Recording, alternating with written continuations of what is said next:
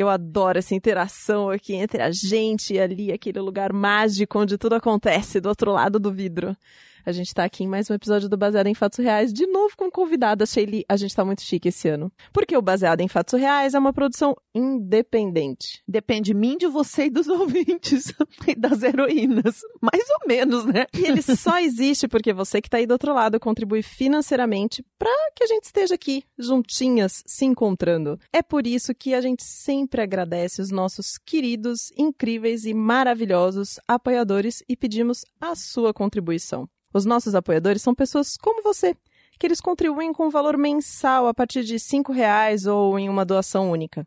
Para estar com eles e, portanto, colocando literalmente esse programa no ar, acesse bfsurreais.com.br barra contribua.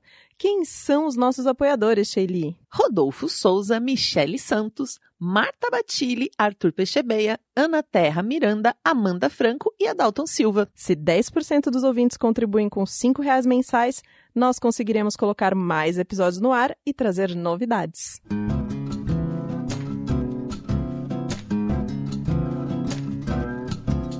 Bem-vindos ao Baseado em Fatos Reais. Eu sou a Sheili Calef. Sou a Marcela Ponce de Leão. E hoje tá bem difícil de eu gravar qualquer coisa aqui. Tô bem séria hoje. Vocês estão percebendo que eu tô séria? Sabem por quê? Porque a gente tá recebendo convidadas muito sérias. convidadas seríssimas. Da outra vez a gente foi dando pistas para os nossos ouvintes adivinharem quem eram as nossas convidadas. Vamos fazer assim de novo? Ah, eu acho que é legal, né? Uhum. Eu acho que é legal. Elas podem falar uma frase, cantar uma canção. O bom é que se eu falar, ninguém vai reconhecer, porque eu tô com outra voz depois do carnaval. Essa aqui já é outra, não é mais a minha. Rouca, então posso falar quanto for. Ixi, mas esse sotaque aí eu acho que já dá uma pista, hein? Interior. E você, fala pra gente, o que, que você fez no carnaval? Pra esse pessoal adivinha quem você é. Ixi, eu pulei carnaval junto com ela, só que menos.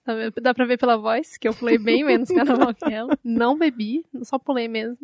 Foi ótimo. Não bebi, ela já foi jogando pra dizer que eu bebi pra caramba, é isso. Entendi. Tudo bem. Não, junto com a maioria das pessoas. Assisti Netflix, atualizei umas séries. Então, além de trabalhar juntas, vocês pulam carnaval juntas. Vocês se suportam Sim. para além do estúdio. Sim, Claro. a gente se esforça pra isso.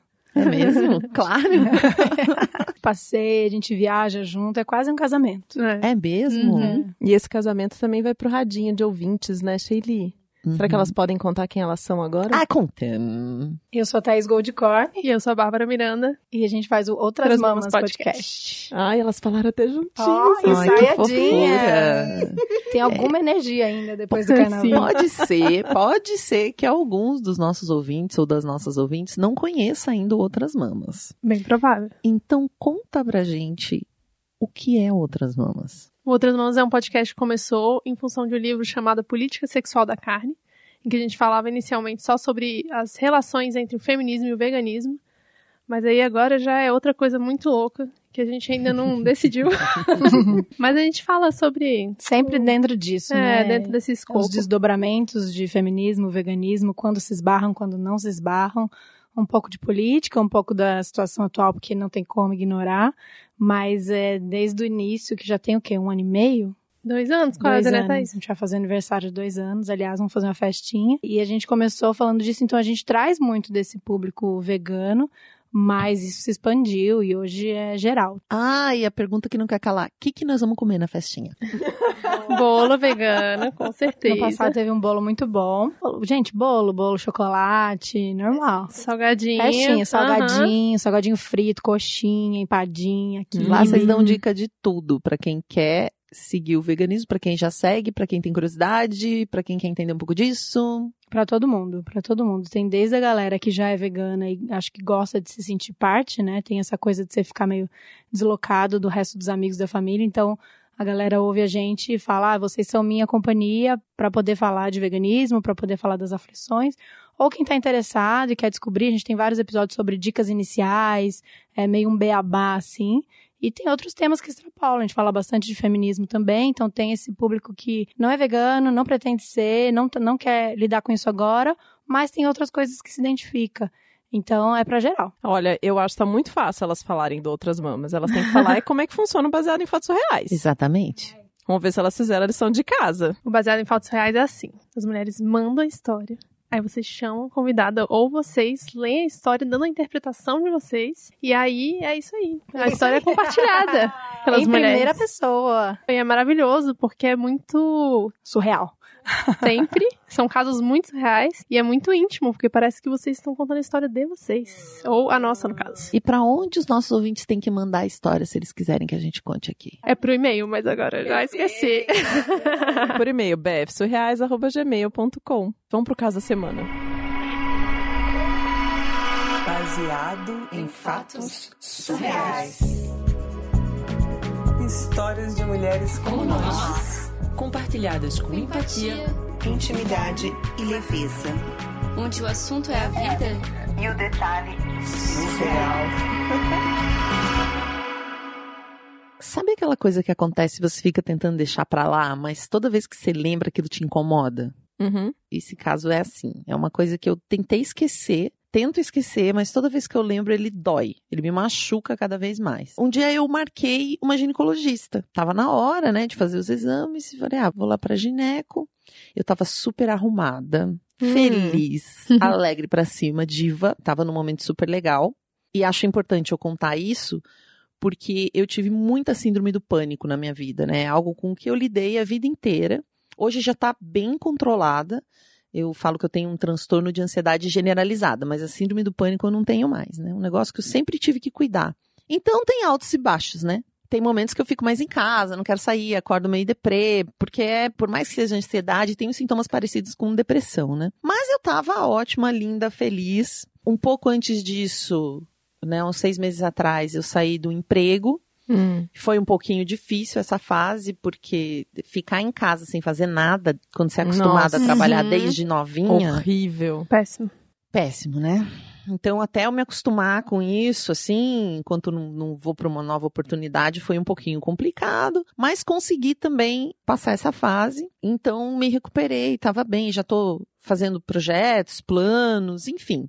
Aí eu tava lá, o meu marido me acompanhou, ele foi comigo na consulta, foi uma consulta pelo plano de saúde, né? A gente Uhum. tem um plano particular. Chegamos lá, tava aguardando. Nisso passou uma mulher para tomar água. Passou, pegou uma água e saiu. E eu comentei com ele: Nossa, não gostei da energia dessa mulher.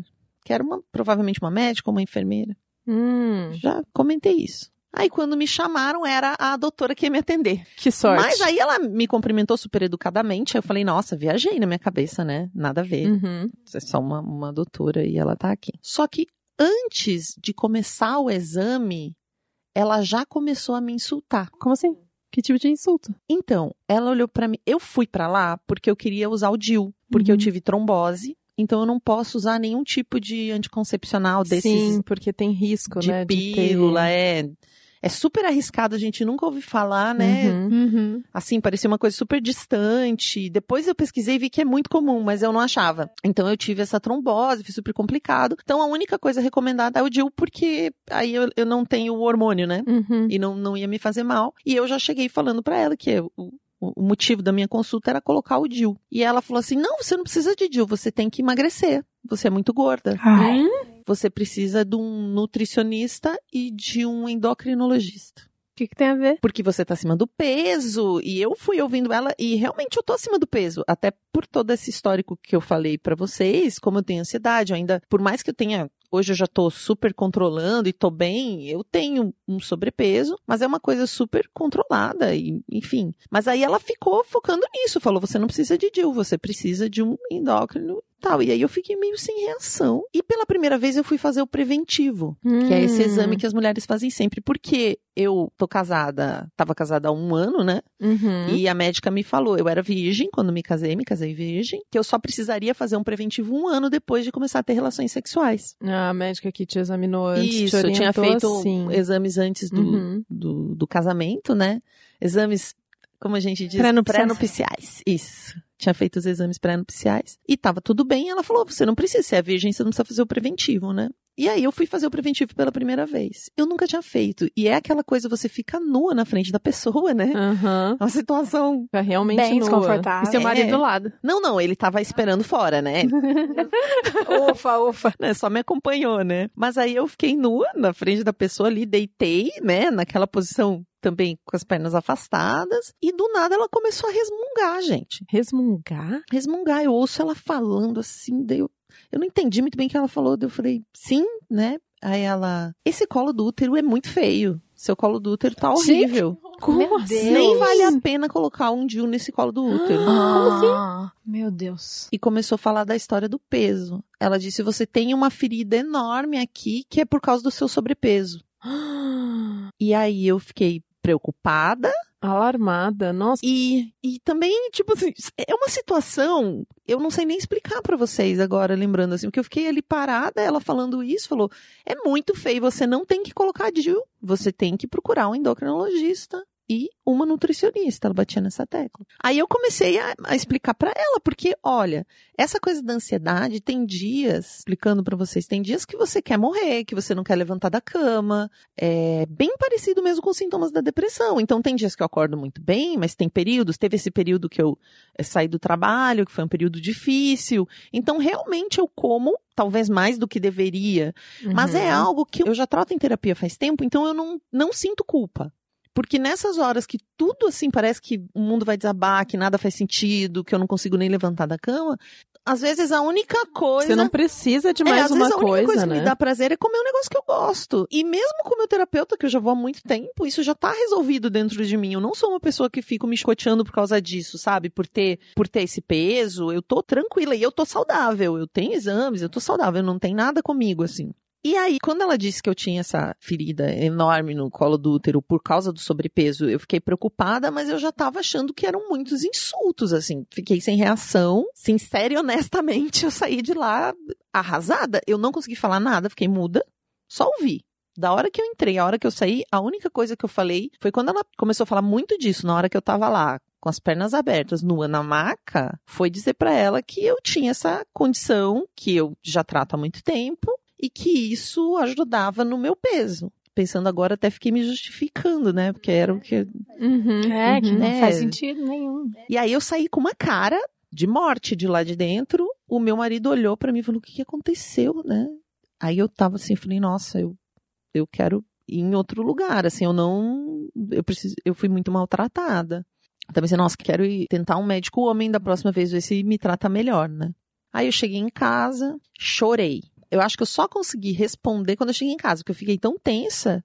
Cheguei em casa, comecei a chorar, chorei muito. E eu imagino que pra vocês pode parecer até uma bobagem, né? Tipo assim, um drama. Pra que agir assim, né? Pra que reagir dessa forma? Mas desde que eu tinha 15, 16 anos, desde a adolescência, assim, eu sempre tive um complexo de inferioridade. De achar que as outras mulheres eram mais bonitas do que eu, um sentimento de inadequação. Me sentia uma mulher feia inadequada. Isso foi uma coisa que sempre me acompanhou. Então, quando ela me ofendeu e falou eh, que eu estava super errada, ela despertou esse sentimento de inadequação que voltou com tudo, assim. Porque, como eu falei, eu trabalho isso já há bastante tempo em terapia e eu estava realmente bem e feliz e pensando nos meus planos, mas tudo isso voltou, mais ou menos esse um mês que isso aconteceu, né? Essa consulta mexeu com coisas que estavam super adormecidas dentro de mim. Coisas que eu achei realmente que eu tinha superado e que não, não iam mais voltar com uma facilidade. Comportamentos que eu já tinha superado vieram à tona. Não sei se foi por estar nua também, por ser uma situação de vulnerabilidade. Talvez outras mulheres realmente agissem, conseguissem lidar com isso de uma outra forma, mas eu não consegui. Eu fiquei tão mal como quando eu era nova. Eu agora tô me achando feia, inadequada, estranha, diferente das outras mulheres, ainda não, não fiquei bem. E nisso eu percebi que ela foi abusiva mesmo, né? Conversando com meu marido, conversando com outras mulheres, realmente, tipo, não tá certo esse comportamento. Aí eu pesquisei na internet e eu descobri que eu não sou a única mulher com a qual essa médica fez isso. Ah, e para essa mulher ela falou a mesma coisa, que a mulher tinha uma ferida no útero por causa de sobrepeso. Mesma coisa, ela disse. Tanto que foi, foi assim que eu achei. Aí eu reclamei no plano de saúde, eles disseram que eles vão chamar ela para clínica para falar dessa postura inadequada, né? Eu não sei se ela vai parar, se isso vai mudar, se ela não vai fazer mais isso com mulher nenhuma. Eu, sinceramente, eu duvido pela forma com que eu fui tratada lá. E especialmente assim, numa sociedade como a nossa, que já faz de tudo pra gente se sentir mal. Faz, tipo, já pressiona pra gente ter uma aparência de um certo jeito. Então você vai numa médica, você paga um plano particular, você fica nua na frente da pessoa. para vivenciar isso, eu até vou fazer agora, assim que eu conseguir ficar melhor, eu, eu quero, porque por enquanto eu tô cuidando de mim, mas eu quero refazer esse exame, porque eu não sei se é verdade. Eu tô na dúvida, eu não Uhum. consigo confiar que isso é sério, até por ela ter dito a mesmíssima coisa para uma outra pessoa. E também quero, assim que eu melhorar, que eu tiver mais forte, ir atrás de ver se ela recebe realmente uma punição pra não fazer mais isso com ninguém, né? Por enquanto, tô cuidando de mim.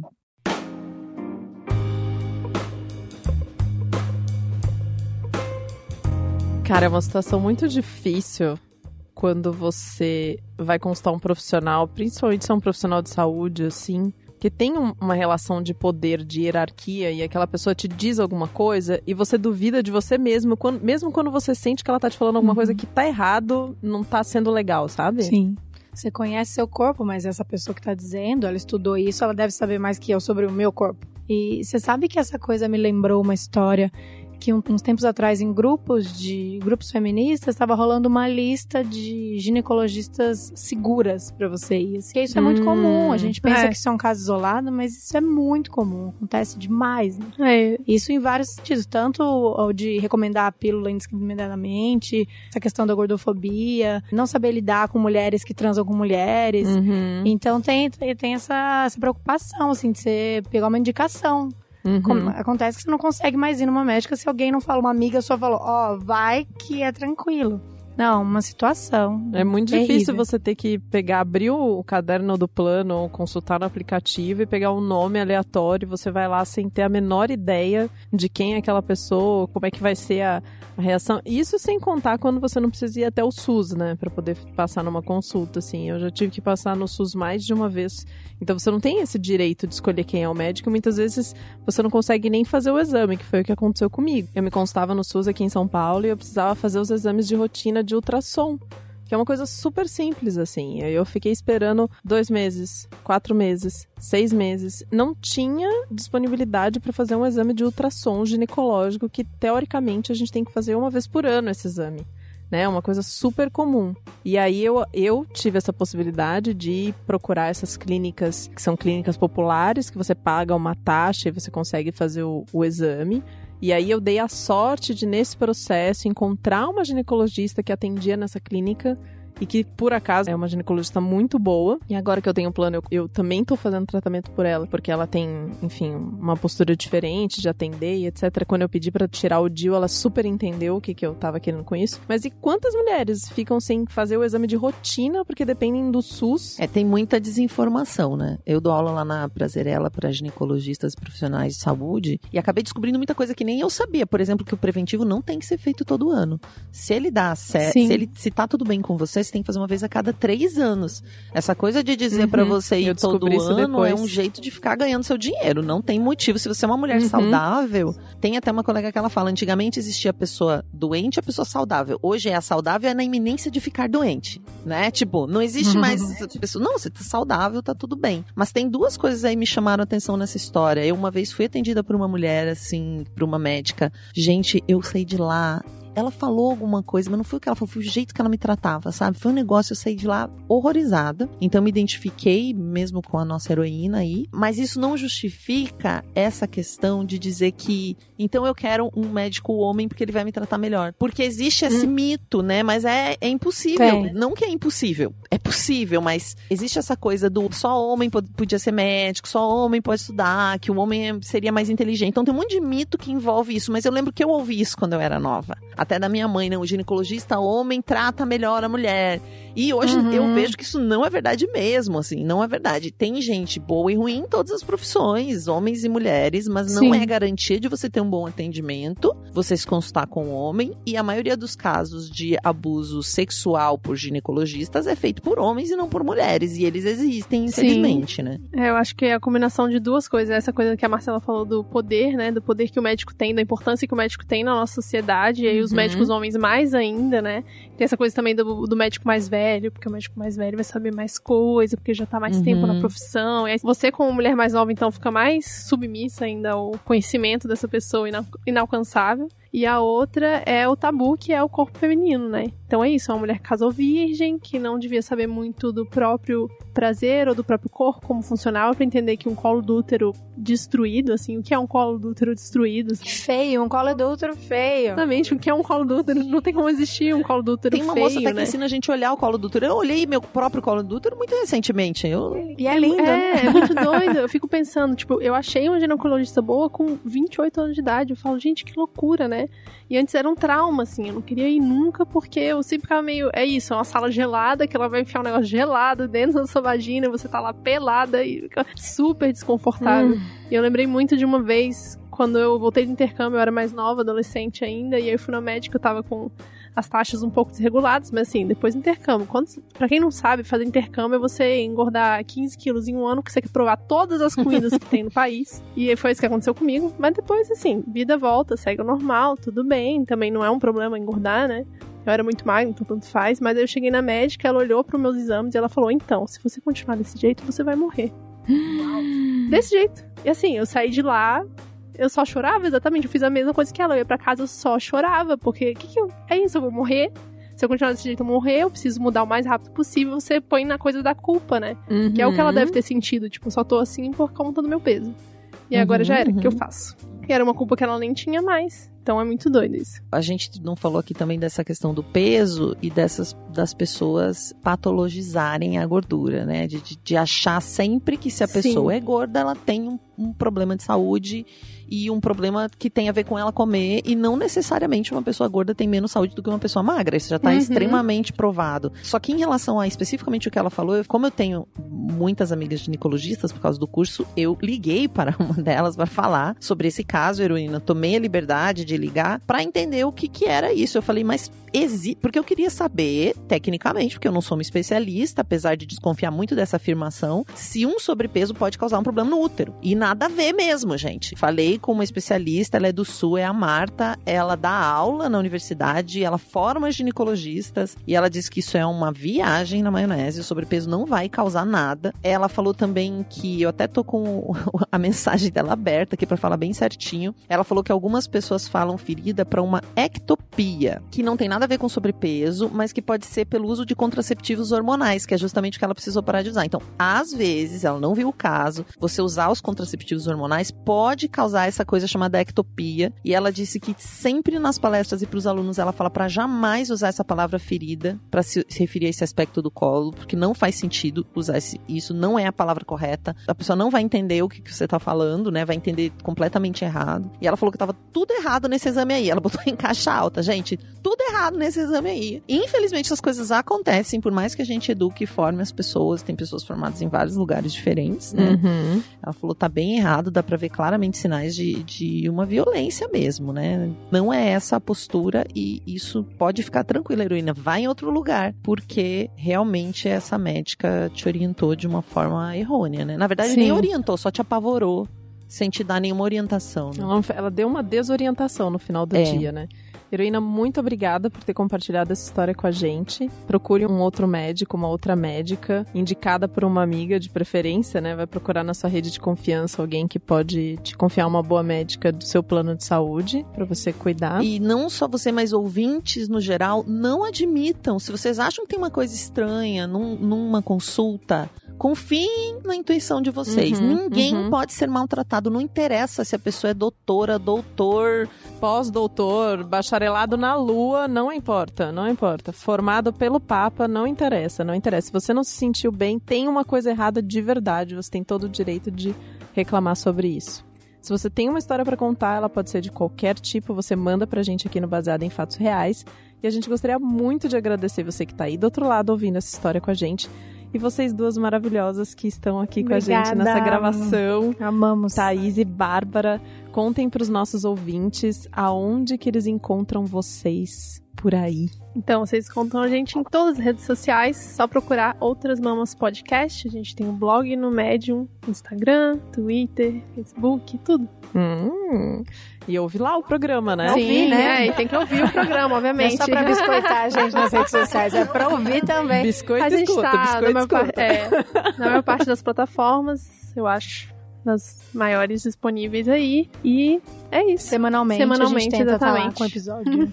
Vocês têm um Novinho. dia que vocês lançam ou não? Não tem um dia? Terça. Terça-feira. Ah, bacana, bacana. Quando não tem carnaval. Ah, é. Se tiver carnaval, não tem episódio. E até o próximo caso surreal.